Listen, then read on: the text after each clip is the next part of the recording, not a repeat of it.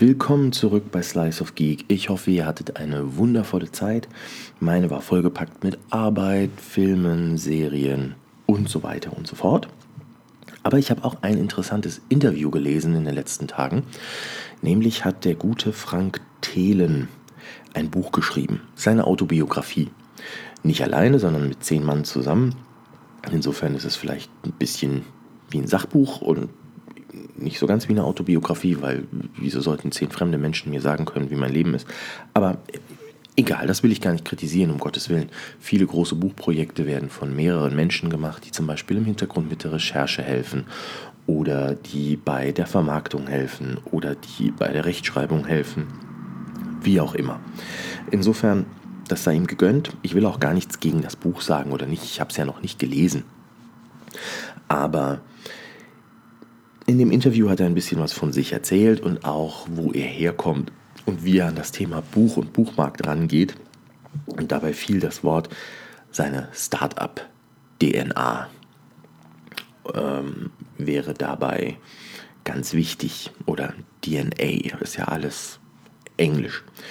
Und ähm, ich wollte jetzt einfach mal den Podcast nutzen, um ein bisschen zu gucken, wo sagt er denn Dinge, die sinnvoll sind und wo sagt er Sachen, die vielleicht hm, im Eifer des Gefechts ein bisschen am Buchmarkt vorbeigegangen sind oder einfach auch weit vorbeigehen. Weil der Buchmarkt, naja, aller Liebe zu Startups und der Startup-DNA in Deutschland zum Trotz, funktioniert der Buchmarkt ein bisschen anders. Er fängt zum Beispiel an, also Dinge, die mir gefallen haben, die er gesagt hat. Er sagte, das Cover Release wird erst beim Veröffentlichungstag gemacht. Nicht vorher, nicht sechs Monate vorher, wie es eigentlich üblich ist, denn das Buch ist sein Produkt und er will wahrscheinlich den möglichst größten Hype generieren und dann soll das Buch rauskommen und erst dann bei der großen Pressevorführung, äh, bei der Presse, äh, beim Event sieht man das Cover und denkt sich, boah ja, ich brauche das sofort, so wie bei einem neuen Smartphone.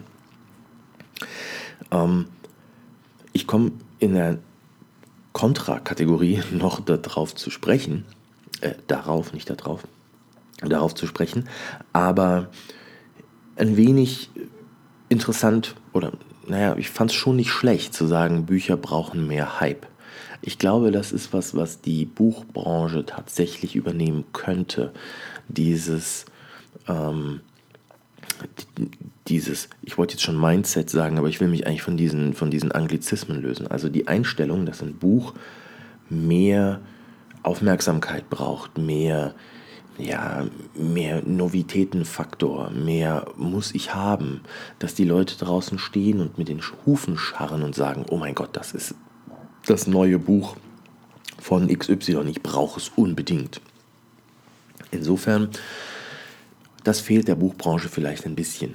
Es ist zu nüchtern. Es ist zu sehr, ja, wir haben jetzt hier die Neuerscheinungen für Juni und hier haben wir die Neuerscheinungen für Juli und hier haben wir die Neuerscheinungen für August. Bedient euch. Es gibt Verlage, die machen das anders. Da komme ich auch noch drauf zu sprechen. Hm. Beispielsweise wird beim Drachenmond Verlag, wo auch mein nächstes äh, Buch erscheint, wird das Cover in regelmäßigen Abständen werden Cover veröffentlicht von jedem Buch, das demnächst erscheint. Und dann geht auch die Vorbestellung online und ähm, ab dann kann man Werbung dafür machen mit dem Bild und so weiter. Und die Leute warten tatsächlich darauf und es wird zelebriert. Jedes Cover wird zelebriert und nicht einfach in einer Sammelerscheinung auf Amazon online gestellt. Aber ich will jetzt auch gar nicht über einzelne Verlage sprechen, was die gut oder schlecht machen, sondern mehr so über die Verlagswelt als Ganzes, weil ich bei Einzelverlagen in viele Verlage einfach zu wenig Einblick habe und das wäre dann auch ungerecht den Verlagen gegenüber.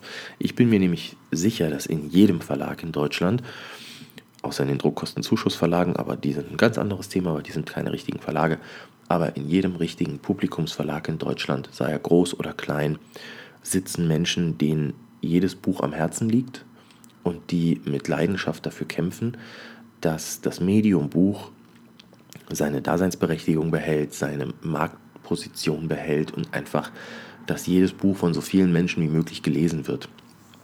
Über die Schwierigkeiten der Buchbranche und äh, darüber mache ich mal einen eigenen Podcast. Ich glaube, das wäre, wäre gar nicht schlecht.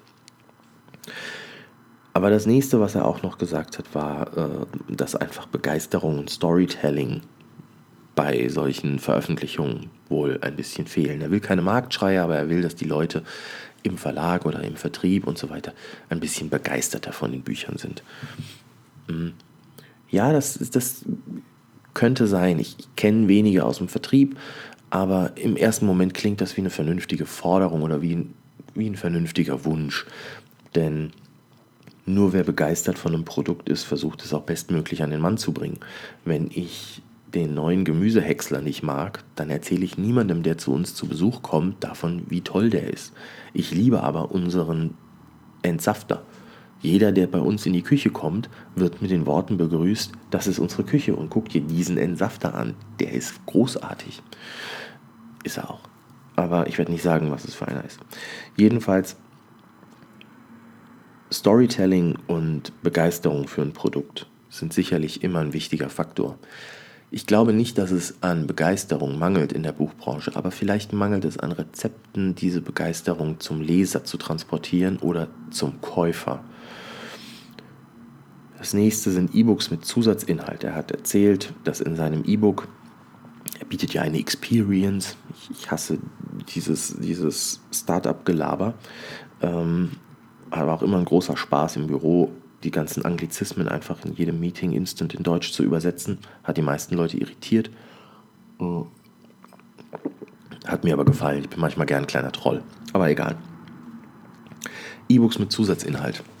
Und da rennt er bei mir offene Türen ein. Ich finde, das E-Book als Medium wird überhaupt nicht richtig genutzt. Denn ein E-Book als Medium ermöglicht es dir so viel mehr zu tun. Du kannst Illustrationen in ein Buch bringen, schwarz-weiß beim Kindle, bei iBooks zum Beispiel auch in Farbe. Du kannst Illustrationen in ein Buch bringen, die vorher nicht möglich gewesen wären, weil zu teuer. Ähm, du kannst äh, Links in ein Buch einbauen, wenn es jetzt ein Roman in der Jetztzeit ist, äh, die zu irgendwelchen Dingen führen. Du kannst ich weiß auch nicht. Bei iBooks könntest du zum Beispiel das Audiobuch in das E-Book mit integrieren. Die Leute könnten, könnten das Buch lesen und wenn, wenn sie das iPad anders kippen, wird dies, äh, die Seitenleiste sichtbar. Und du kannst auf Play drücken und jedes Kapitel wird einzeln vorgelesen.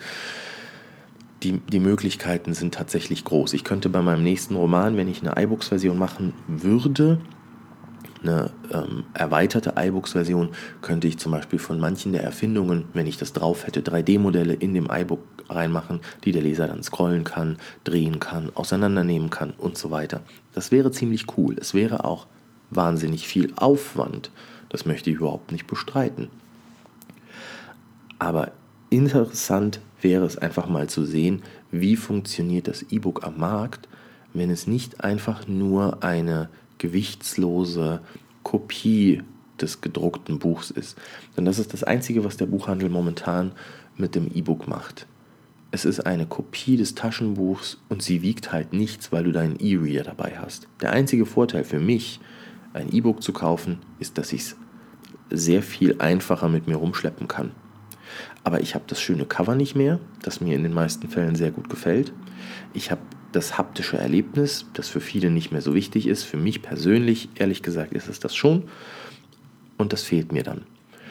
Und ansonsten gewinne ich mit dem E-Book nichts. Auch nicht falsch verstehen, ich liebe E-Books. Ich habe wahnsinnig viele davon. Aber ich finde, mit dem Medium ginge deutlich mehr.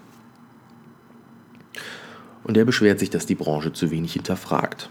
Und da hat er vielleicht sogar recht. Oder sie hinterfragt an den falschen Stellen. Das kann ich nicht sagen, weil ich dafür auch mit den Branchenvertretern zu wenig Kontakt habe.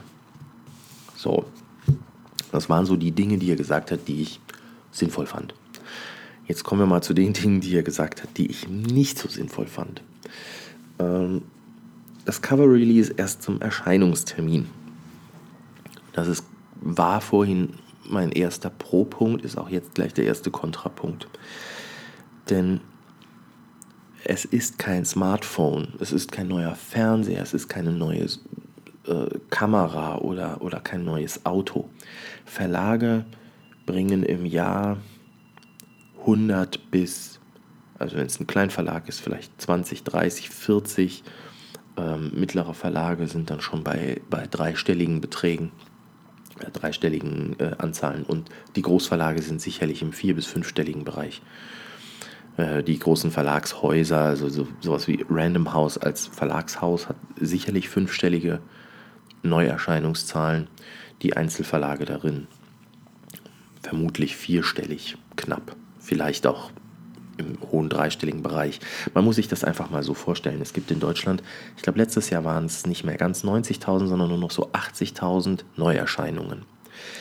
80.000 Neuerscheinungen auf zwölf Monate, dann kommt man so auf 6.000 pro Monat. Teilt man das durch 30 Tage, sind das 200 pro Tag. Also haben wir ungefähr 200 neue Bücher pro Tag. Wenn man jetzt noch guckt, dass sich vieles auf die Weihnachtsmonate oder aufs, äh, auf das Frühjahrsgeschäft und so weiter verteilt und man da Spitzen hat, also die, das Weihnachtsgeschäft wird jetzt im September rauskommen und äh, vor der Buchmesse in Frankfurt wird jeder versuchen, noch so viele Bücher wie möglich rauszubringen. Das heißt, wir haben da eine Novitätenliste von wahrscheinlich 20.000 im September. Wie soll ich denn als Verlag, angenommen ich bringe im September und lass mich nur 10 Bücher rausbringen. Das heißt, ich würde mit jedem Buch warten, bis der Erscheinungstermin ist, würde dann eine Pressemeldung rausbringen mit hier ist unser neues Buch und das ist das Cover und äh, hier könnt ihr es kaufen und jetzt geht's los und gebe erst den Vertrieblern dann das Signal, dass sie das Cover zeigen können. Das heißt doch aber auch, dass jeder Vertriebler, oh, kleinen Schluck Wasser, dass jeder Vertriebler im Vorfeld ohne Cover zum Buchhändler rennt und ihm sagt, das hier stellst du ins Regal. Dieses Cover-Release zum Erscheinungstermin kann man machen, wenn man ein Frank Thelen ist. Denn viele kennen ihn, er ist äh, Juror in Die Höhle der Löwen, ist da Investor und was weiß ich, ist einer der, der Mega-Investoren in Deutschland. Ist über die Sendung erfolgreich geworden, vorher kannte den ja keiner. Aber er ist über die Sendung sehr bekannt geworden. Also weiß jeder Buchhändler, wenn, ich, wenn der Vertriebler kommt und sagt, ich bringe dir nächsten Monat das neue Buch von Frank Thelen. Und der Buchhändler fragt, wie sieht denn das aus? Und der Vertriebler sagt, ist doch scheißegal, das stellst du den, auf den Tisch. Dann sagt der Buchhändler natürlich, ja, hast recht, mache ich. Wenn jetzt der Vertriebler zum Buchhändler kommt und sagt, ey, im Oktober bringe ich dir den neuen Bellem. Und dann fragt der Buchhändler, wie sieht denn der aus? Und dann sagt der Vertriebler, ja, ist doch scheißegal, ist der Bellem, den stellst du auf den Tisch. Und dann sagt der Buchhändler, kenne ich nicht. Ähm, es funktioniert, wenn du einen Namen hast. Dann kannst du dir das leisten. Apple kann es sich leisten, sein neues iPhone nicht zu zeigen und ewig zu warten und zu einem Re äh, Termin das iPhone vorzustellen und dann zu sagen, in drei Tagen könnt ihr es vorbestellen und dann krachen die Server wieder zusammen. Das geht, wenn du wenig Produkte hast, wenn du sehr erfolgreich bist und wenn du durch, durch diese Verknappung des Angebots, es gibt eben wenige iPhones, es gibt wenige Samsung Galaxy Phones. Wenn du in der Position bist, kannst du dir das erlauben. Im Buchmarkt gibt es einfach viele Bücher. Es gibt, es gibt jetzt nur eine Autobiografie von Frank Thelen, das ist auch wieder sein Alleinstellungsmerkmal. Aber mein neuer Roman kommt im Oktober. Es wird im Oktober wahnsinnig viele Fantasy-Romane geben, die da erscheinen. Ich habe kein Alleinstellungsmerkmal außer dass er von mir ist. Das heißt, mein Hype in Anführungszeichen kann nur generiert werden durch, durch mich. Also entweder dadurch, dass ich im Vorfeld Werbung für das Buch mache mit Leseprobe und so weiter und so fort, oder dass ich so erfolgreich bin im Fantasy-Sektor, wie zum Beispiel jetzt Markus Heitz. Da läuft momentan, in, wo ich diesen Podcast aufnehme, läuft noch die Werbekampagne und läuft seine neue Doors-Reihe gerade voll an. Da merkt man, ja klar, da ist ein Name dahinter. Da funktioniert sowas. Aber wenn man davon ausgeht, dass die Buchbranche so läuft, wie sie momentan läuft, dass so viele Bücher rauskommen, wie sie rauskommen, dann ist dieser Tipp, das Cover erst zum Erscheinungstermin zu veröffentlichen, für die breite Masse leider ziemliche Grütze. Es funktioniert für ein paar Autobiografien von berühmten Leuten, für ein paar Bücher über ganz vielleicht zeitkritische Ereignisse, die sehr schnell geschrieben werden. Aber in der Regel funktioniert es nicht. Die Verlage können auch gar nicht diesen Verwaltungsakt bestemmen, dass sie dann sagen, jede, alle zwei Tage geben wir ein, ein Buchcover an die Öffentlichkeit. Wenn es vorher nicht durchkommen soll, heißt das ja auch, dass es der VLB vorher nicht hat, dass es die Vertriebler vorher nur intern gesehen haben, dass die Buchhändler es nicht haben, dass Amazon es nicht hat. Das heißt, der Verlag muss jemanden abstellen, der jeden Tag irgendwelche Bücher online stellt, was die sowieso tun. Aber wenn das Cover sechs Monate vorher kommt, dann wird das in großen Blöcken gemacht. Und dann sitzt da nicht einer, der für die 30 Novitäten des Monats jeden Tag irgendwas macht, der sitzt dann sechs Monate vorher mal einen Tag da und macht die 30 Bücher in einem Rutsch. Das ist auch viel effizienter. Die Verlagswelt wäre ja noch teurer oder behäbiger, wenn das anders funktionieren würde. Also die Idee ist leider nur so halbgar. Oh. Das nächste ist, man merkt, dass er aus einer Welt kommt, in der Marketing gefühlt 90 Prozent des Produkts ausmacht. Wenn ich ein Startup habe, dann gibt es da den schönen Spruch, oder den gibt es, glaube ich, generell, ist natürlich auch Englisch, uh, fake it till you make it, also uh, behaupte so lange du kannst es oder, oder tu so lange, als könntest du es, bis du es geschafft hast. Und viele Startups funktionieren leider so. Die haben eine tolle Idee, die haben eine interessante Umsetzung, die generieren ewig lang keinen Gewinn, sammeln fleißig Geld von Investoren und der Plan ist, das ganze Ding gerade so an den Rande der Profitabilität zu führen und dann zu verkaufen. Das ist von vielen, manche sagen, sie wollen was aufbauen für die Familie, okay, aber das klassische Startup ist eher diese Goldgräberstimmung, ich mache was groß, ich baue was auf, dann verkaufe ich und ziehe weiter und mache meine nächste Idee groß. Das ist mehr so dieses, ja, ist einfach so ein Sandkastenwettrennen. Und in dem Sektor ist es einfach, ich nenne die Startup-Welt. Und ich tue vielen Startups wahrscheinlich keinen Gefallen oder, oder Unrecht, das ist mir schon klar. Aber vielen leider auch nicht. Und in der Welt kommt es sehr auf Marketing an. Sei es Selbstvermarktung, um Investoren zu bekommen, sei es Marketing, um das Produkt zu hypen ähm, und an den Mann zu bringen. Denn die meisten Startups machen kein neues Produkt, sondern sie machen eins, das es schon gibt. Sie versuchen es mit irgendeinem kleinen Detail besser zu machen oder hipper oder wie auch immer. Bei Büchern funktioniert das absolut nicht. Ich kann mich jetzt hinstellen und kann sagen, mein Buch, das im Oktober erscheint, zum Zeitpunkt, als ich das aufnehme, ich hoffe, ich stelle es auch so demnächst online, aber egal, mein Buch ist das geilste der Welt und ihr müsst es lesen und wenn ihr das lest, dann habt ihr die beste Fantasy der Welt gelesen und äh, bessere Fantasy als die könnt ihr nie lesen und bla bla bla. Das ist doch Quatsch. Das glaubt mir, erstens glaubt das keine. Nicht, weil ich nicht schreiben kann, sondern einfach, weil das in der Buchwelt, es funktioniert nun mal nicht so. Ich kann nicht mh, hm, vergleichen wir ein Buch mal mit einem iPhone. Oh. Bei einem iPhone funktioniert das. Apple stellt sich hin, bringt ein neues iPhone und sagt, das ist unser bestes iPhone. Es macht dich zum tollsten iPhone-Nutzer aller Zeiten. Es wird deine iPhone-Erfahrung um Welten verbessern. Es ist schneller, es ist schöner. Ähm, es erkennt jetzt dein Gesicht und nicht mehr nur deinen Daumen. Und die Leute sagen, ja, das ist ein Lebensgefühl, das ich brauche. Das ist ein neues iPhone. Wenn, wenn ich das habe, ist das Wahnsinn. Das ist ein Statusobjekt. Da funktioniert Marketing wahnsinnig gut. Deswegen kaufen so viele Menschen Mercedes. Und das ist ja auch völlig normal. Das ist in der Psychologie des Menschen. Aber ein Buch ist kein Statusobjekt.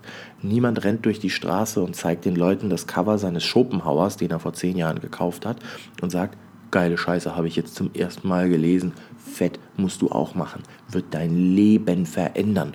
Oder den Kafka, guck dir den mal an wahnsinnig geil. Ich renne doch auch nicht mit dem Herrn der Ringe draußen rum und zeige jedem das Buch und sage, ey, hast schon Herr der Ringe gelesen? Nee. Tja, hast kein Herr der Ringe, hast kein Herr der Ringe. Ne?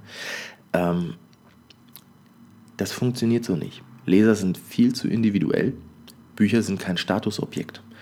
Bücher werden dann zum Statusobjekt, wenn es darum geht, wie viel man gelesen hat. Und dann auch nur in den Kreisen der Vielleser. Da ist es tatsächlich was, womit man nicht angeben, aber womit man sich schmücken kann, dass man sagt, ich habe dieses Jahr schon so x Bücher gelesen. Und ich finde das persönlich auch immer ganz schön, wenn Leute viele Bücher gelesen haben, weil belesen zu sein ist wahnsinnig toll. Es ist nichts, was dich als Mensch schlechter macht. Ähm, es ist nicht was, nichts, was deinen dein Geist abstumpft.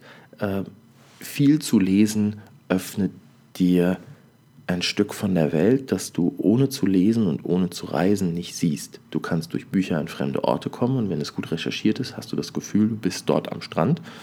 Du kannst durch Bücher in fremde Kulturen eintauchen und dir so vielleicht die Angst vor fremden Kulturen im Alltag nehmen. Diese Berührungsangst. Ja?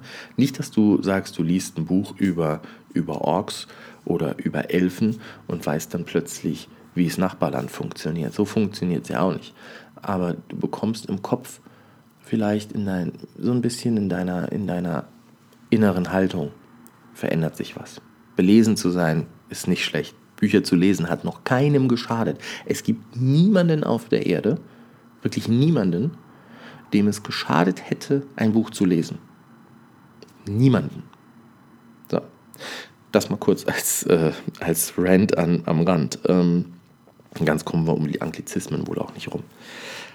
Aber bei Büchern funktioniert es nicht im Sinne von, ich mache einen Marketing-Hype um ein Buch und bringe es raus und sage, dieses Buch ist der beste, was weiß ich, aller Zeiten, der beste Krimi, der beste Thriller, alle anderen können einpacken, ihr müsst nur noch dieses eine Buch lesen. Es gibt Bücher, die versuchen das oder beziehungsweise Verlage, die versuchen das immer mal wieder, ähm, aber nicht in der plumpen Form, weil es auch nicht funktioniert. Das ist ja der Witz an belesenen Menschen, die durchschauen sowas ja.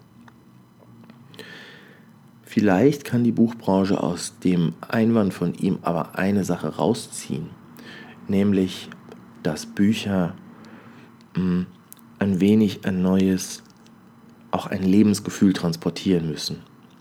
Das kommt vielleicht zu kurz, es kommt in der, in der, in der Branche zu kurz zu sagen, Bücher machen was mit dir. Und zwar was richtig Gutes. Es gibt diese ganzen Memes mit, ja, ich habe heute nichts geschafft, ich habe gelesen und, na, und so weiter. Die sind ja alle ganz nett, aber es fehlt so ein bisschen dieses, dieses jemanden zu packen und zu sagen, dieses Buch ist deine Zeit wert. Es ist wert, dass du dich ein paar Stunden hinsetzt und es liest. Und dann hast du eine neue Erfahrung, du bist um einen Erfahrungsschatz reicher, es bereichert dein Leben. Im Moment werden bei vielen Leuten wenn man sagt, lies doch mal ein Buch, kommt, ich habe keine Zeit für Bücher. Weil man sich die Zeit nicht nehmen möchte. Und weil man sagt, ich, wenn ich diese Zeit in ein Buch investiere, habe ich danach nichts außer die Geschichte. Und das ist das Problem. Die Geschichte ist ja genau das, was ich dir rüberbringe. Und wenn du dir die Stunden Zeit nimmst, mein Buch zu lesen, dann hoffe ich, dass du unterhalten wurdest und dass du um eine Erfahrung bereichert wurdest. Und vielleicht auch um einen Gedankengang das ist der Plan, wenn ich ein Buch schreibe. Plus, ich schreibe gerne Bücher, die ich auch gerne lesen würde. Aber natürlich weiß ich, dass ein Buch mehr Zeit in Anspruch nimmt, als sich einfach vor den Fernseher zu setzen. Aber es spricht dich auf eine andere Art an. Es macht mit deinem Kopf, es macht dich nicht verrückt, es macht mit deinem Kopf einfach was. Es, es spricht eine andere Ebene in deinem Bewusstsein an. Und es ist es wert, dass du deinem Gehirn, deinem Geist deinem ganzen Wesen die Erfahrung eines Buches gönnst. Und dieses Gefühl vernünftig zu transportieren, haben die Buchverlage, glaube ich, momentan in der großen Gesamtheit nicht mehr drauf. Das kann man vielleicht aus der ganzen Sache mitnehmen. Insofern war das Interview, übrigens, ich glaube, ich habe es am Anfang nicht gesagt, es war auf börsenblatt.net, ich verlinke es unten in äh, den Show Notes oder wie man das nennt beim Podcast. Keine Ahnung, ich lerne das ja alles gerade noch. Es war ein gutes Interview, weil es ein paar neue Blickwinkel ermöglicht hat. Lesen schadet niemandem. Auch dieses Interview zu lesen schadet nicht. Man kriegt ein bisschen einen Einblick in die Denke von Frank Thelen und man bekommt ein bisschen neue Ansätze, was man vielleicht im Buchmarkt mal versuchen könnte oder in welche Richtung man gehen könnte und in welche Richtung vielleicht auch nicht. Ich fand es jedenfalls interessant genug, um euch ein bisschen was darüber zu erzählen. Und ich hoffe, dass es euch gefallen hat. Und ansonsten überlegen wir uns doch alle, wie wir den Buchmarkt retten, wie wir Bücher an Nachbarn bringen, die bisher noch nicht so viel gelesen haben und wie wir uns die Welt ein bisschen schöner machen. Bis dann.